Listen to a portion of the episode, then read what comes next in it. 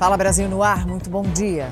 Bom dia a todos. Depois de 57 dias sem reajuste, a Petrobras decidiu aumentar o preço da gasolina e do diesel às distribuidoras. E o anúncio causou uma correria aos postos e a preocupação de quem depende do transporte para trabalhar. Muita gente correu até os postos para abastecer antes que os novos preços chegassem às bombas. Tá, aproveitei para sair agora para poder conseguir guardar um pouco de gasolina por mais tempo, né? Já está difícil para a gente manter nossa casa e agora o carro vai ficar um pouco mais difícil também. Com o aumento do combustível, a gente vai ficando cada vez mais pobre. Eu vou passar a usar o etanol, combustível nacional.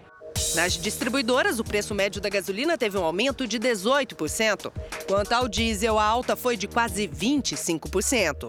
De acordo com a Petrobras, a alta dos combustíveis foi necessária por causa do aumento da cotação do barril de petróleo no mercado internacional, provocado pelo conflito entre Rússia e Ucrânia garantindo assim que o mercado brasileiro continue sendo suprido sem riscos de desabastecimento. O presidente do sindicato, que representa os donos de postos do estado de São Paulo, explica que o preço final para o consumidor vai variar de acordo com os impostos e a margem de lucro. Mas o aumento do litro da gasolina deve chegar a 40 centavos e o do diesel deve ser de 80 centavos. Cada posto vai ter que tomar uma decisão, mas com certeza absoluta o consumidor vai, vai, vai chegar no consumidor. Isso não, não vejo outra saída. Em Curitiba, com muita gente em busca de combustíveis, os postos já aumentaram os preços, entre 60 e 90 centavos. Em Teresina, motoristas foram surpreendidos com o fechamento de postos. Tiveram que rodar a cidade para achar um aberto. A alegação foi de que o sistema estava fora do ar, mas o objetivo pode ter sido segurar os estoques para vender hoje mais caro. Já na Bahia, o aumento não vai ser aplicado, porque o combustível vendido lá já tinha sido reajustado pela refinaria que atua no estado. E como foi feito um acordo com a Secretaria Estadual da Fazenda sobre o valor do imposto que incide sobre os combustíveis, poderá haver uma redução de preços. Diante da situação, o governo federal avalia a possibilidade de intervir para conter os aumentos. Nesta quinta-feira, o Senado aprovou dois projetos. Um deles foca na criação de um ICMS, Imposto sobre Circulação de Mercadorias e Serviços, único sobre os combustíveis, em vez da cobrança atual feita pelos estados e que é responsável por cerca de 25% do preço do produto. O outro cria um fundo para tentar estabilizar os preços e dobra o número de beneficiários do auxílio gás. E ainda cria um auxílio gasolina, entre 100 e 300 reais a ser pago a taxistas, mototaxistas e motoristas de aplicativo. O projeto agora segue para votação na Câmara dos Deputados. O que foi aprovado até agora é exatamente atenuar o impacto do diesel. Vai nas, nas rodovias e nós queremos justamente atenuar. Isso foi o pedido do presidente.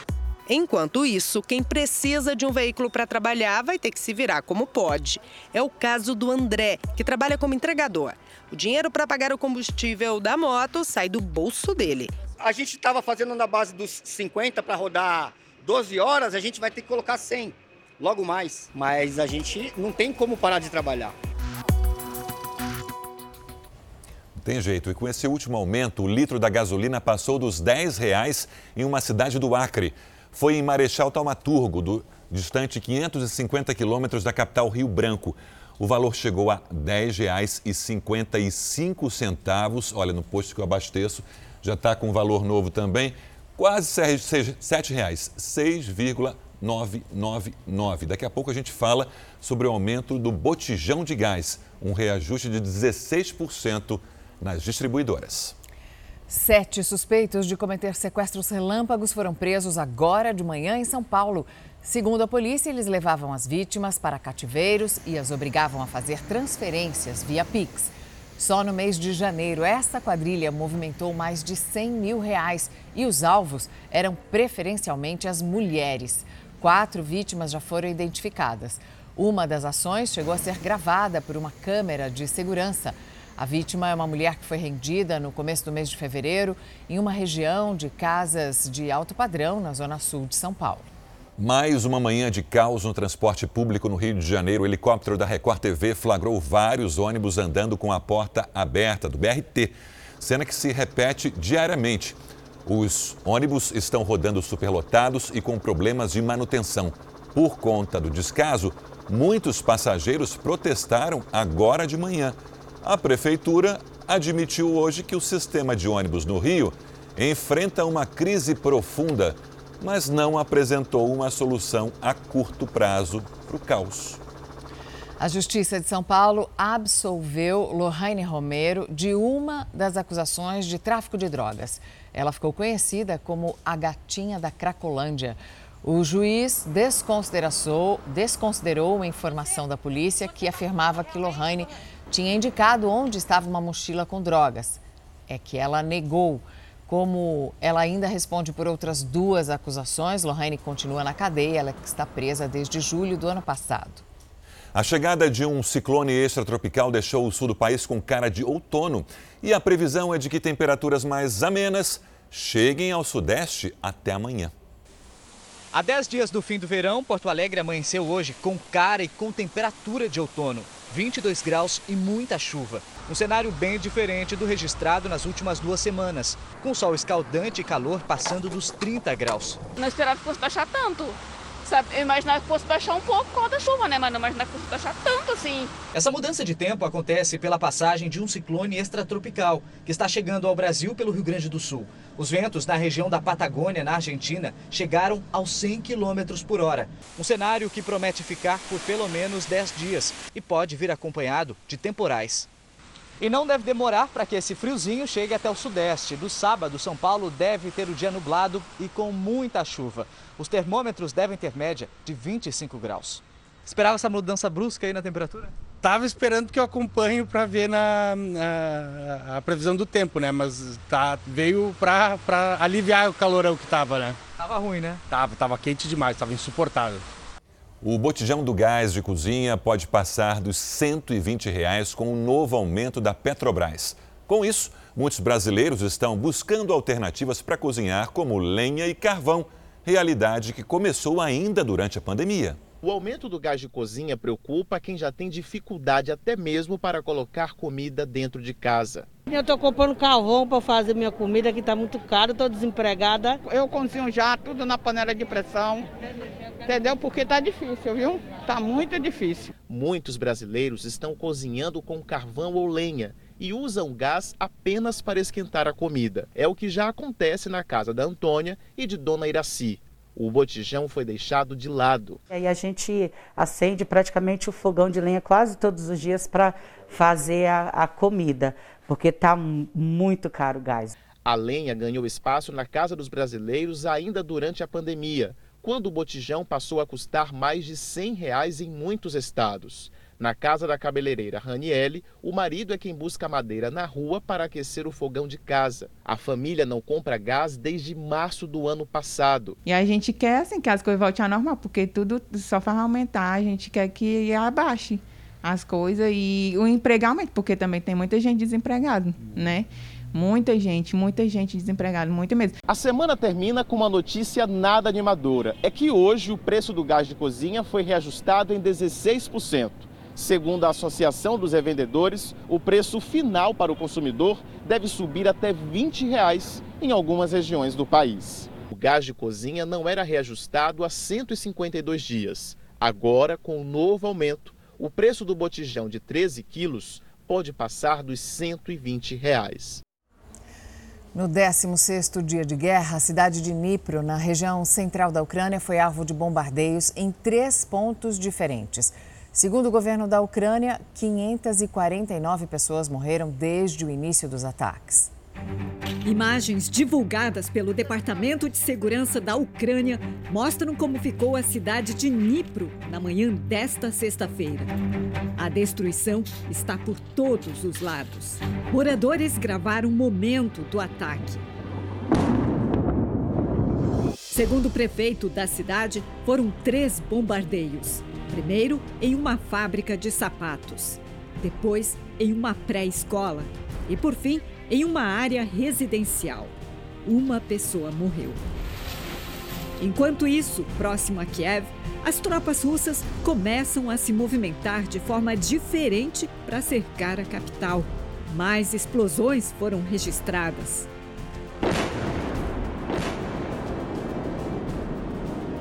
Em Brovary, que fica na mesma região, tanques russos e ucranianos se enfrentaram em uma área urbana. Na cidade de Chernihiv, militares desarmaram uma bomba que não explodiu. Em Kharkiv, segunda maior cidade do país, veículos russos enchem os tanques, uma atividade cada vez mais distante da realidade dos ucranianos que sofrem com a falta de combustíveis e alimentos. Enquanto a Ucrânia é destruída dia após dia, o presidente prometeu reconstruir o país do zero. Segundo Volodymyr Zelensky, as cidades serão reerguidas com rapidez e qualidade. E os moradores não vão ver nenhum traço dos estragos provocados pelos russos. Se algumas regiões já estão aos pedaços, em Odessa, numa área portuária do país, a população tenta proteger o patrimônio histórico. Sacos de areia cercam a estátua de um famoso duque que transformou um simples porto em uma cidade moderna. Erguido em 1828, o monumento do Duque de Richelieu é uma referência nacional e virou ponto turístico para visitantes do mundo inteiro. E se depender dos moradores, vai permanecer assim por muitos e muitos anos. Os únicos dados não oficiais informam que pelo menos 4 mil soldados ucranianos teriam morrido em combate. O enviado especial André Tal está em Lviv, na Ucrânia. André, boa tarde para você. Hoje teve homenagem aos mortos. Bom dia, Sérgio. Bom dia a todos que nos acompanham. É difícil confirmar o número exato de combatentes ucranianos mortos nessa guerra, porque o governo de Kiev não divulga essa informação, faz parte da propaganda de guerra. Mas o fato é que hoje nós vimos uma homenagem, nós presenciamos uma homenagem a alguns, a três desses soldados mortos e vimos de perto a dor dos parentes e dos amigos e também a tristeza de toda a população. E um detalhe: em meio à homenagem soou a sirene de alerta de um possível ataque russo essa é a quinta vez no dia que soa a sirene. Agora há pouco a gente ouviu também aqui sobrevoando um caça bem na região onde nós estamos. É o clima de tensão que existe entre a população ucraniana. A gente sabe também que a Rússia ampliou os ataques para outras regiões do país. Três cidades foram bombardeadas, essas cidades ainda não haviam sido atingidas. E, segundo as autoridades locais, o objetivo dos russos seria mostrar que não há lugar seguro em nenhuma parte da Ucrânia.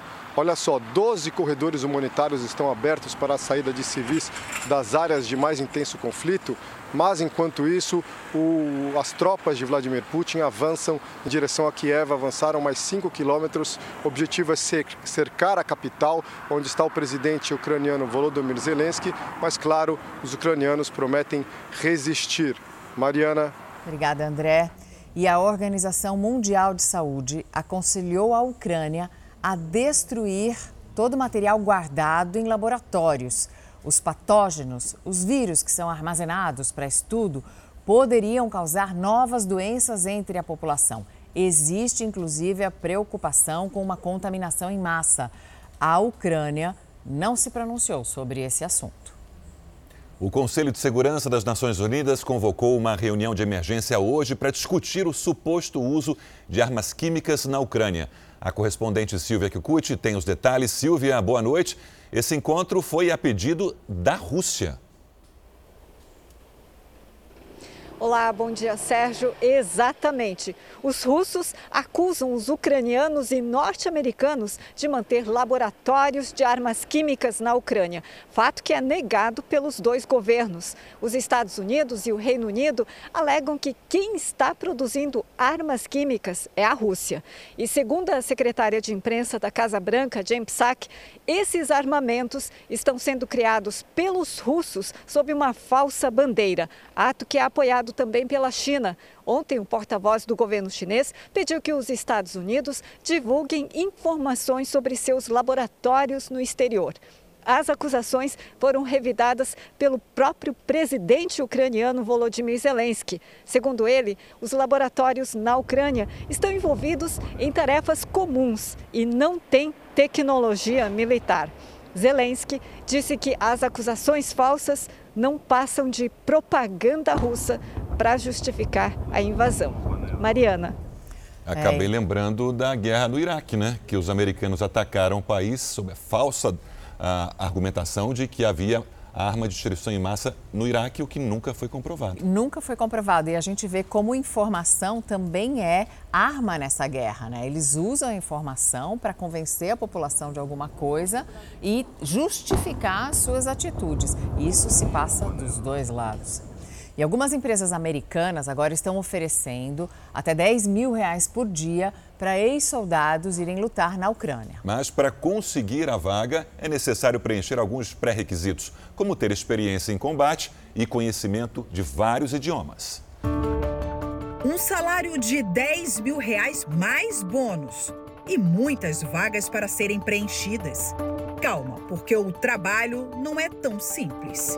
O profissional tem que dominar vários idiomas e ter experiência no setor militar e de segurança privada na Ucrânia. O ex-soldado deve ter disposição para trabalhar em território de guerra e entrar secretamente na Ucrânia para ajudar a resgatar famílias. O anúncio de emprego é real, retirado de um site chamado Silent Professionals. E a demanda está crescendo. Empresas e prestadores de serviço privados daqui dos Estados Unidos e da Europa dizem que estão cada vez mais de olho em oportunidades que vão desde missões de extração até ajuda com logística. A plataforma de recrutamento não divulga o nome da empresa contratante, que está disposta a pagar até 30 milhões de reais pelo resgate de famílias inteiras que desejam sair do país com seus bens. As missões são de alto risco e contam com planejamento. O objetivo é usar a inteligência em vez do confronto armado. Empresas militares e de segurança privadas existem há décadas, mas se tornaram realmente conhecidas do público durante as guerras do Iraque e do Afeganistão após os atentados de 11 de setembro, atuando em nome de governos e interesses comerciais. No auge da guerra do Iraque, dezenas de milhares de pessoas de segurança privada operavam no país as tarefas variavam de missões armadas, como proteção de comboios, à alimentação e ao alojamento de tropas em bases militares. Um trabalho sigiloso. É difícil rastrear o número de contratados e o dinheiro envolvido. E há exatamente dois anos, a Organização Mundial da Saúde decretava a pandemia do coronavírus. De lá para cá, já foram mais de 6 milhões de pessoas que morreram de Covid em todo o mundo. E no momento em que alguns estados brasileiros liberam o uso da máscara, a OMS monitora o surgimento de uma nova variante. Um anúncio que mudaria a vida do planeta. We have therefore made the assessment that COVID-19 can be characterized as a pandemic. Dúvidas, medo. A doença desconhecida fechou os maiores pontos turísticos do mundo.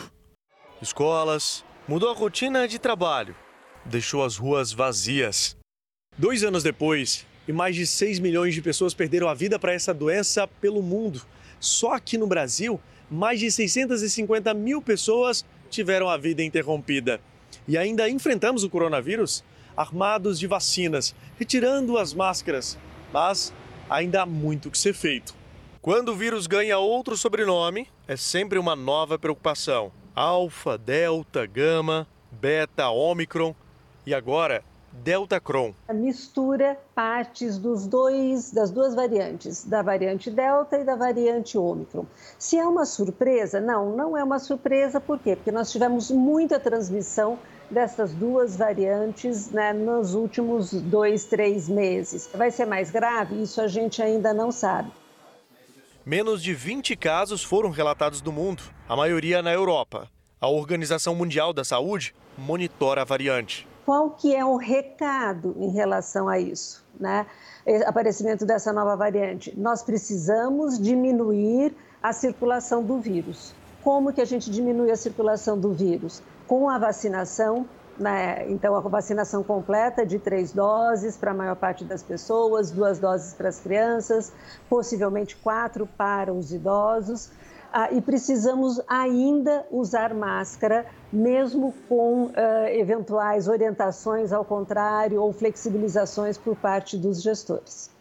O vírus que mudou a cara do mundo desafia a medicina e também é o futuro de quem perdeu pessoas nessa guerra.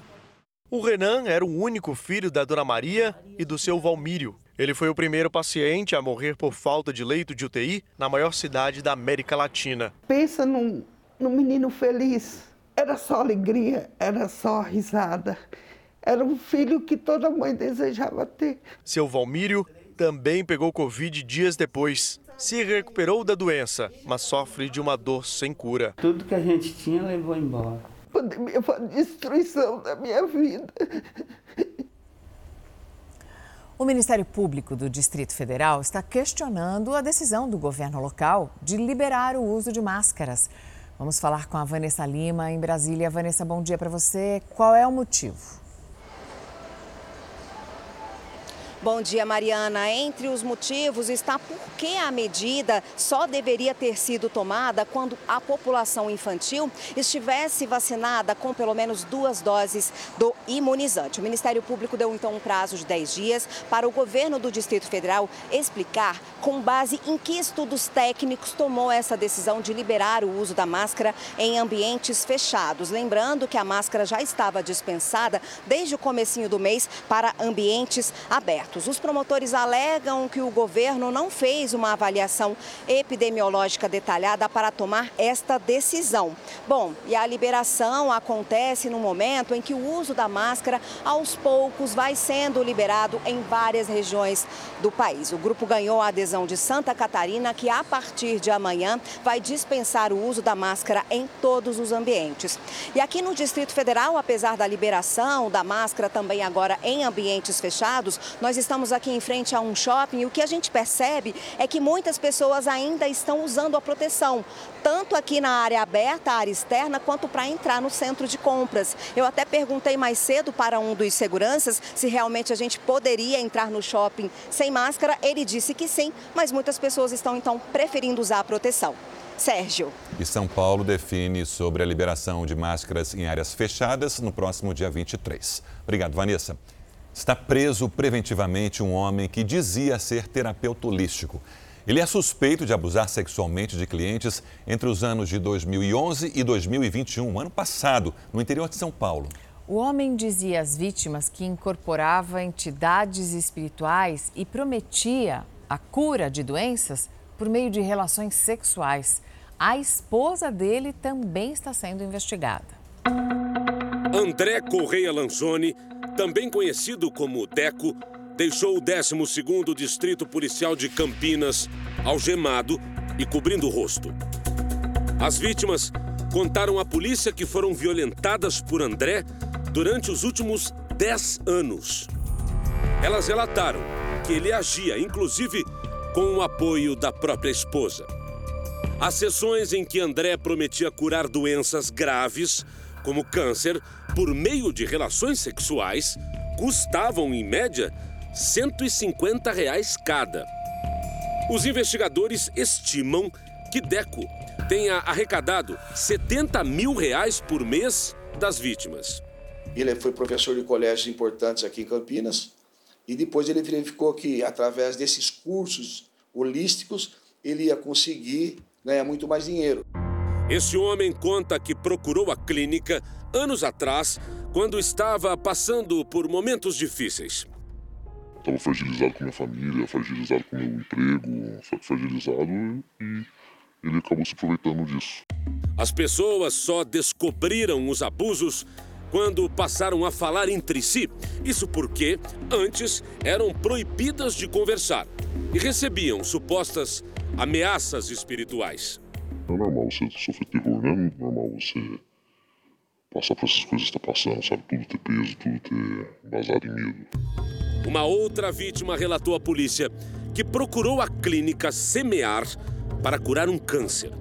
Lá, André Lanzoni teria dito a essa mulher que a doença seria tratada com o acender do fogo reprimido dela, que incluía masturbações e estupros. Teve gente aqui que ficou cinco anos tendo ato sexual com ele. Umas não aceitaram, uma delas aí não aceitou, e foi, acho que, um motivo de ela desconfiar e passar para as outras. Aí elas acabaram descobrindo o que ele fazia. Parte dos funcionários do espaço holístico era obrigada a pagar pelos tratamentos, o que na prática significava que mulheres também fossem abusadas sexualmente no local. Não usava preservativo, que ele falou que é vasectomizado, e, ele fazia essas relações sexuais aí reiteradamente, às vezes duas ou três vezes por semana com a mesma pessoa. Em outro caso relatado, Lanzoni teria afirmado a uma mulher que, para curá-la, ela tinha que permitir a penetração. Caso contrário, morreria aos 40 anos de idade. O homem também pedia para que as mulheres apagassem as mensagens do celular sob o argumento de que eram conversas sagradas. Nós fizemos busca e apreensão nessa clínica semear, aprendemos celulares, aprendemos é, computadores, e várias provas que a gente vai apurar através de perícia criminal. Ainda de acordo com as vítimas, o casal orientava que elas não tivessem mais contato com a família e nem com pessoas que fossem de fora daquele local para não prejudicar a evolução espiritual delas. Frequentadores dependiam da aprovação do casal para tomar quaisquer decisões em suas vidas. Em depoimento à polícia, Deco chegou a dizer que nunca teve estupro, que essas experiências sexuais, na verdade, eram para limpar as energias das pacientes. Falava que não existia vítima nem estuprador, que todo mundo tinha o mesmo peso na balança, que o estuprador não estava errado, que a vítima não estava errado. André Correa Lanzoni vai responder pelo crime de abuso sexual mediante fraude. Procurada, a defesa do casal afirmou que só vai falar após a conclusão das investigações e que se coloca à disposição para melhores esclarecimentos assim que tomar ciência das acusações. Quem foi procurar ajuda e agora sofre os traumas deixados pelo suposto terapeuta espiritual pede para que outras pessoas que foram vítimas também procurem a polícia. Quem estiver vendo notícia, vídeo sobre isso, por favor, não fiquem com esse trauma pro resto da vida de vocês. A partir deste mês, o preço do carro zero pode ficar um pouco mais baixo por causa da redução do IPI, o imposto sobre os produtos industrializados. Essa redução foi autorizada pelo governo federal. Nesta loja de carros novos em Campo Grande, pela primeira vez em dois anos, os veículos não tiveram aumento de preço. E as vendas até deram uma animada com a notícia da redução do IPI, que pode chegar a 18,5%. Mas calma, para chegar nessa redução depende bastante. O IPI é cobrado pela potência do veículo, pela cilindrada. Então vai do carro popular, vai do carro médio, do carro premium e a maior incidência são os veículos de maior potência. Sobre esse aí, nós tivemos uma redução significativa. Segundo o governo federal, o ajuste no valor do imposto vai representar uma renúncia de mais de 290 milhões de reais. A redução do IPI vai ajudar a concessionária a renovar o estoque de carros, já que as vendas têm sido impactadas desde o início da pandemia. E depois de um bom tempo de espera, alguém pode levar um carro desse para casa. É o caso desse casal que encontramos finalizando a compra do automóvel. Mas para chegar até aqui, demorou um bom tempo. Foi seis meses. Há anos, Dona Jovita e seu Elifas não tinham um carro novo na garagem. Ela sempre vem, não, vamos esperar, vamos esperar. Você sempre tem outros, outros compromissos, né? Agora, graças a Deus, deu certo. Para o carro que a Dona Jovita escolheu, a redução do IPI foi de apenas 2,5%, mas ajudou no preço final. Contribuiu, porque a gente está levando o carro que a gente gostou, né? Então contribuiu sim. Apesar do preço do combustível estar nas alturas, o carro particular ainda é o queridinho dos brasileiros como meio de transporte. Depois do carro vem ônibus. Esse e outros dados sobre a mobilidade nas cidades do país estão na pesquisa feita com exclusividade para o Fala Brasil sobre o trânsito pelo Instituto Real Time Big Data. Que tipo de transporte você mais usa. Metrô, trem e ônibus. É ônibus e metrô. Só carro. Só o particular. A pesquisa exclusiva confirmou uma paixão dos brasileiros: o carro. Quase metade das pessoas no país usa o veículo particular como principal meio de transporte. Gasta mais, mas é mais cômodo, mais confortável. É, isso é uma coisa cultural, que carro, carro é sinônimo de luxo e riqueza, independência. Quem tem possibilidade de ter um carro, né? Faz a conta, olha, quanto tempo eu vou perder no transporte coletivo versus quanto tempo eu vou perder no conforto do carro com ar-condicionado e a música. Então, essa equação ainda é, é, é bastante favorável uh, para o transporte individual. O ônibus é o segundo transporte mais usado, por 34% dos brasileiros. Eu, particularmente, acho excelente. Economiza, né? E também pega corredor, então não tem, pega muito trânsito, é mais rápido. Eu acho que é o pior que tem é o ônibus mesmo. Por quê? Ah, demora muito passar nos pontos. Lotado, demora, entendeu? Trocaria o ônibus por um carro particular? Trocaria, mas as condições não permitem ainda, né? Depois vem carro de aplicativo ou táxi, motocicleta, metrô, bicicleta, avião e navio ou barco. 30% das pessoas gostariam de usar um meio de transporte que não tem na própria cidade, e 58% dos brasileiros consideram que o sistema ao qual tem acesso não é eficiente. A primeira eficiência é a, é a disponibilidade desse transporte, ou seja, a facilidade que você tem de tomar o transporte coletivo velocidade dele, que se traduz em, em, em tempo de viagem, é, e eh, a segurança do transporte coletivo também é outro fator. E quanto se gasta por mês nesse vai e vem? Gasto 300 reais a cada três dias de gasolina. Uns 700 reais por mês. Quase 500 reais. A pesquisa do Instituto Real Time Big Data aponta que a maioria das pessoas gasta entre 200 e 500 reais por mês é bastante coisa. Falar de trânsito é também falar de tempo e muito tempo perdido pelo caminho. 18% dos brasileiros passam mais de três horas por dia no trânsito. 28% das pessoas ficam entre duas e três horas.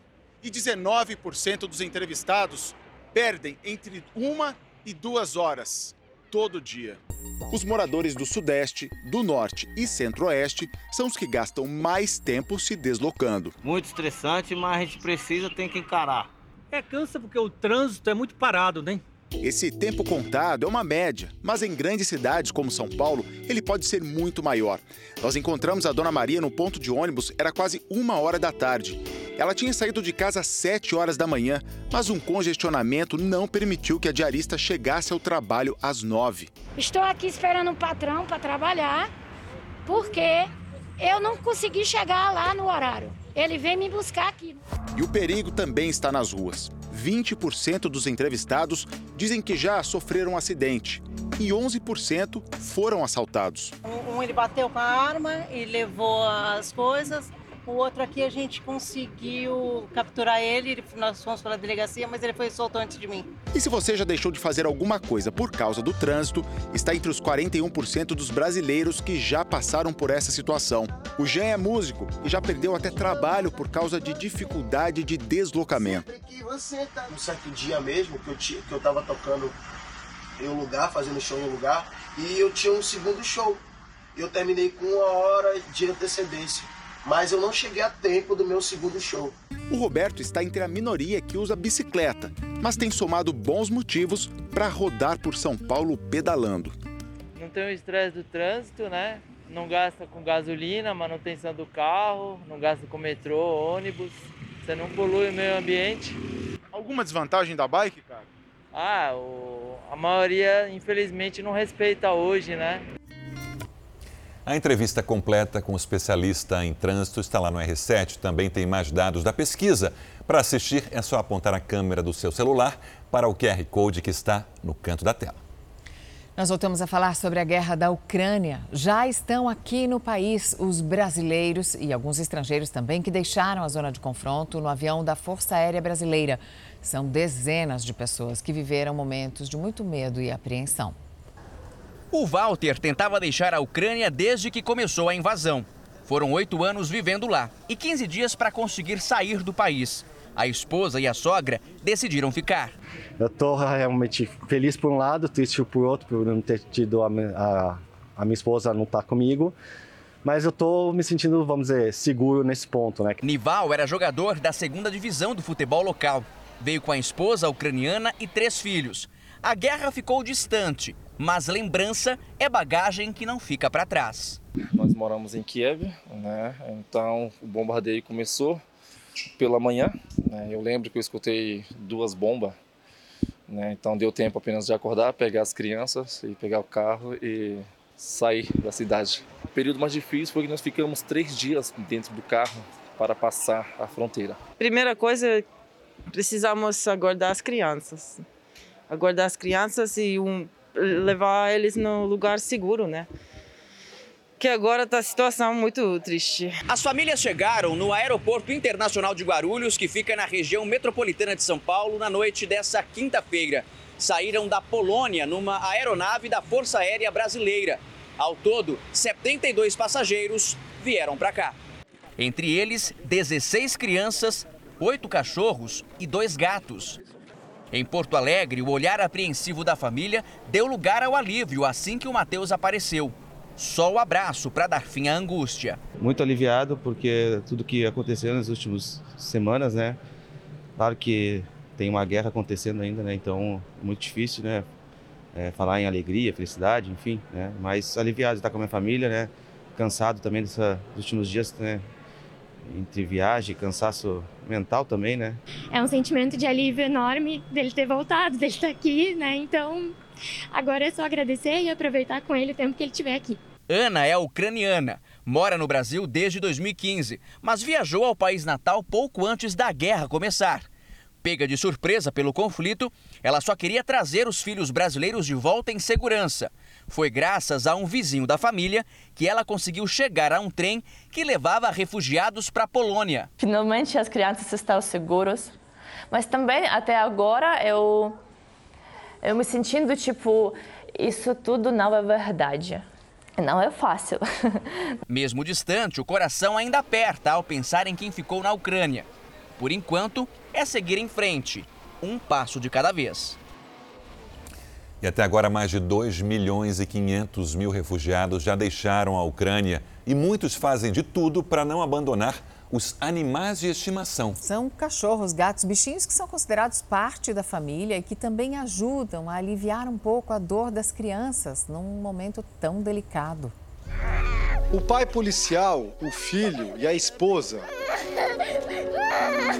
O choro de uma criança que, ainda sem entender direito, tem que se despedir de parte da família. Uma cena cada vez mais comum nas cidades atacadas pela Rússia. São milhares de famílias divididas pela guerra. Segundo a ONU, 2 milhões e 300 mil refugiados deixaram a Ucrânia em busca de paz. Só na capital Kiev, metade da população já deixou a cidade. Médicos, militares e civis se unem para salvar o maior número possível de pessoas. Para eles, a guerra também é contra o tempo. Em Kharkiv, cidade que vive sob intensos bombardeios, pelo menos 20 crianças com doenças crônicas e diagnosticadas com câncer foram enviadas para a Polônia. Mas nem todos conseguem ir embora. Nesse apartamento, também em Kharkiv, uma idosa recebe cuidados da Nora. A Leftina sobreviveu à Segunda Guerra Mundial. Agora, a maior esperança da família é que o exército de Vladimir Putin passe longe de casa. Em meio à tristeza da guerra, a luta pela sobrevivência exige escolhas difíceis. Segundo a ONU, 50 mil animais já foram abandonados por pessoas que fugiram da Ucrânia, mas também há refugiados que fazem questão de levar os companheiros. Não podemos viver sem eles. É assim que Catarina definiu os dois cães da família ao fugir de Kiev para a Polônia. Muitos ucranianos carregam gatos, cachorros, tartarugas e outros animais já os bichos abandonados são resgatados por voluntários e levados para um abrigo perto da fronteira. A preocupação vai além dos animais de estimação. O zoológico de Kiev está em situação crítica. As tropas russas cortaram o fornecimento de gás e eletricidade e alguns animais morreram. Os bombardeios próximos ao local também estressam os bichos e, ao se debater, muitos acabam feridos. Segundo o diretor do zoológico, falta comida e água e os funcionários tentam de alguma maneira esvaziar o local. Mas a transferência pode ser perigosa. Pelo ar, podem ser abatidos por caças. Por terra, atacados pelo exército russo. Enquanto isso, voluntários se esforçam para levar um pouco de conforto e distração aos animais. Agora olha essa história, porque com crianças todo cuidado é pouco. Alguns segundos de desatenção e qualquer coisa pode acontecer. Uma família perdeu um menino de 7 anos durante uma viagem de carro durante a noite pelo interior de São Paulo. Um motorista de caminhão encontrou o garoto no escuro e o levou até um posto policial. Você está vendo imagens durante o dia para ver a rodovia que a criança estava tentando atravessar, era a dos Bandeirantes, bem nesse trecho perto de Cordeirópolis. O caminhoneiro, no escuro, fez até uma manobra perigosa para desviar do menino. Ele contou que a família parou o carro para o pai fazer xixi. A mãe assumiu o volante, só que a criança também desceu e ninguém percebeu. Os pais só foram reparar que o filho não estava mais no carro 20 quilômetros depois daquele ponto de parada. Isso porque o irmãozinho chamou atenção. Aí os pais pediram ajuda pelos telefones de emergência da rodovia e o menino, que já estava num posto policial, foi reencontrar a família numa praça de pedágio bem mais à frente. Felizmente essa história terminou bem e a gente tem que agradecer esse caminhoneiro que parou para ver uma criança tentando atravessar a rodovia no escuro, hein? Ufa, que alívio, né? É uma nova versão do Esqueceram de Mim. Agora o carro, avaliado em mais de 400 mil reais. Tem ali o retrovisor, né? Para checar. Ai, Será que os pais, a, a motorista escuro, não viu? À que noite. faltando uma cabecinha ali com atrás? Com criança. Criança deita no banco, você não vê. Não dá para botar culpa em ninguém, olha, mas fica o um alerta, né? Xixi fora de hora. Xixi fora de hora. A liberação de 8 bilhões de reais anunciada pelo Banco Central sobre valores esquecidos em contas antigas fez muita gente se animar com o possível dinheiro perdido no tempo. Mas no lugar de grandes fortunas, muita gente ficou decepcionada e encontrou apenas centavos para resgatar. Encontrar dinheiro no bolso da roupa. Ô, oh, surpresa boa, né? Fala a verdade. É bom, muito bom. Dependendo do valor, compro pão, compro fruta, essas coisas. Agora imagina ouvir que existe uma bolada no Banco Central que vai ser entregue à população. Nossa, seria muito bom, hein, se acontecer, principalmente no momento. Ixi, a cabeça do brasileiro foi longe com essa notícia. A expectativa de milhões a realidade de centavos. Algumas histórias viraram até meme na internet. É o famoso chorrindo, rindo para não chorar. Atualizar o portal na internet virou o passatempo preferido de muita gente. E vale até aposta. Aí chega no dia de aparecer o saldo e o povo fica como? Eu tenho o meu para receber de segunda-feira, dia 14. Eu vou consultar, mas se for 50 centavos, eu não quero, não. Olha, já estaria no lucro em comparação com a dona Ida, viu? O pior é que ela tinha feito planos. Ah, eu achei que pelo menos para dar um mercado, né? Uns, uns dois mil reais, alguma coisa assim, né? Não foi desta vez. Tinha três centavos. Tanto é que quando eu abri o aplicativo, eu falei, não, eu me enganei. Eu desliguei e fiz o aplicativo novamente, coloquei novamente, né? Porque era 0,03. Eu falei, não, não é possível. Os três centavos serão creditados via Pix em até 12 dias úteis. O banco vai gastar mais para me transferir, né? Mas já tinha até o, o, a plaquinha lá, né? É só clicar aqui que é feita a transferência. Eu cliquei, eu falei, bom, eu não vou abrir mão dos três centavos, né? De acordo com este educador financeiro, a aposentada está certíssima. Independente do tamanho do dinheiro, é do indivíduo, não é do banco, então tem que ser devolvido.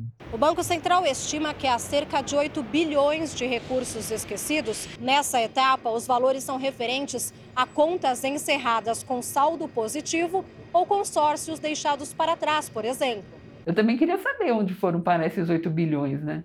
É mais ou menos assim, ó, se todo mundo do Brasil jogasse na loteria e todo mundo ganhasse, ia dar um valor muito pequeno também para todo mundo, né? Então é isso que está acontecendo. Uma loteria difícil de dar jogo, pelo menos pelas ruas de São Paulo. Você chegou a consultar já os seus valores a receber no Banco Central? Sim, eu não tenho nada. Tentei, mas estava travando. Vamos tentar junto? Não, agora. Vamos ver? E não tem, não tem. Ixi, não tem. E Você agora? achou que tinha? Eu pensei que tinha, tava travando. Agora me lascou. Ah, tá bom. Não tem, né? Não tem. Não tem porque eu sou controlado. Mas calma, não precisa desanimar totalmente. A partir do dia 2 de maio vai dar para consultar sobre um novo lote. que vai também liberar consulta e valor de dinheiro esquecido de herde para herdeiros, ou seja, de pessoas que faleceram no meio do caminho. Mas com certeza o, o, o motivo que está por trás, tanto dos bancos quanto do Bacen, é voltar a fazer com que esse dinheiro volte para a economia, para poder circular a economia. Mas já tá. Vou olhar, vou olhar. Até porque sonhar ainda não paga imposto, né, Milena? Não tem. Aí, tá vendo? A sorte ainda não chegou, então. Que pena, né? Mas enquanto a vida, a esperança.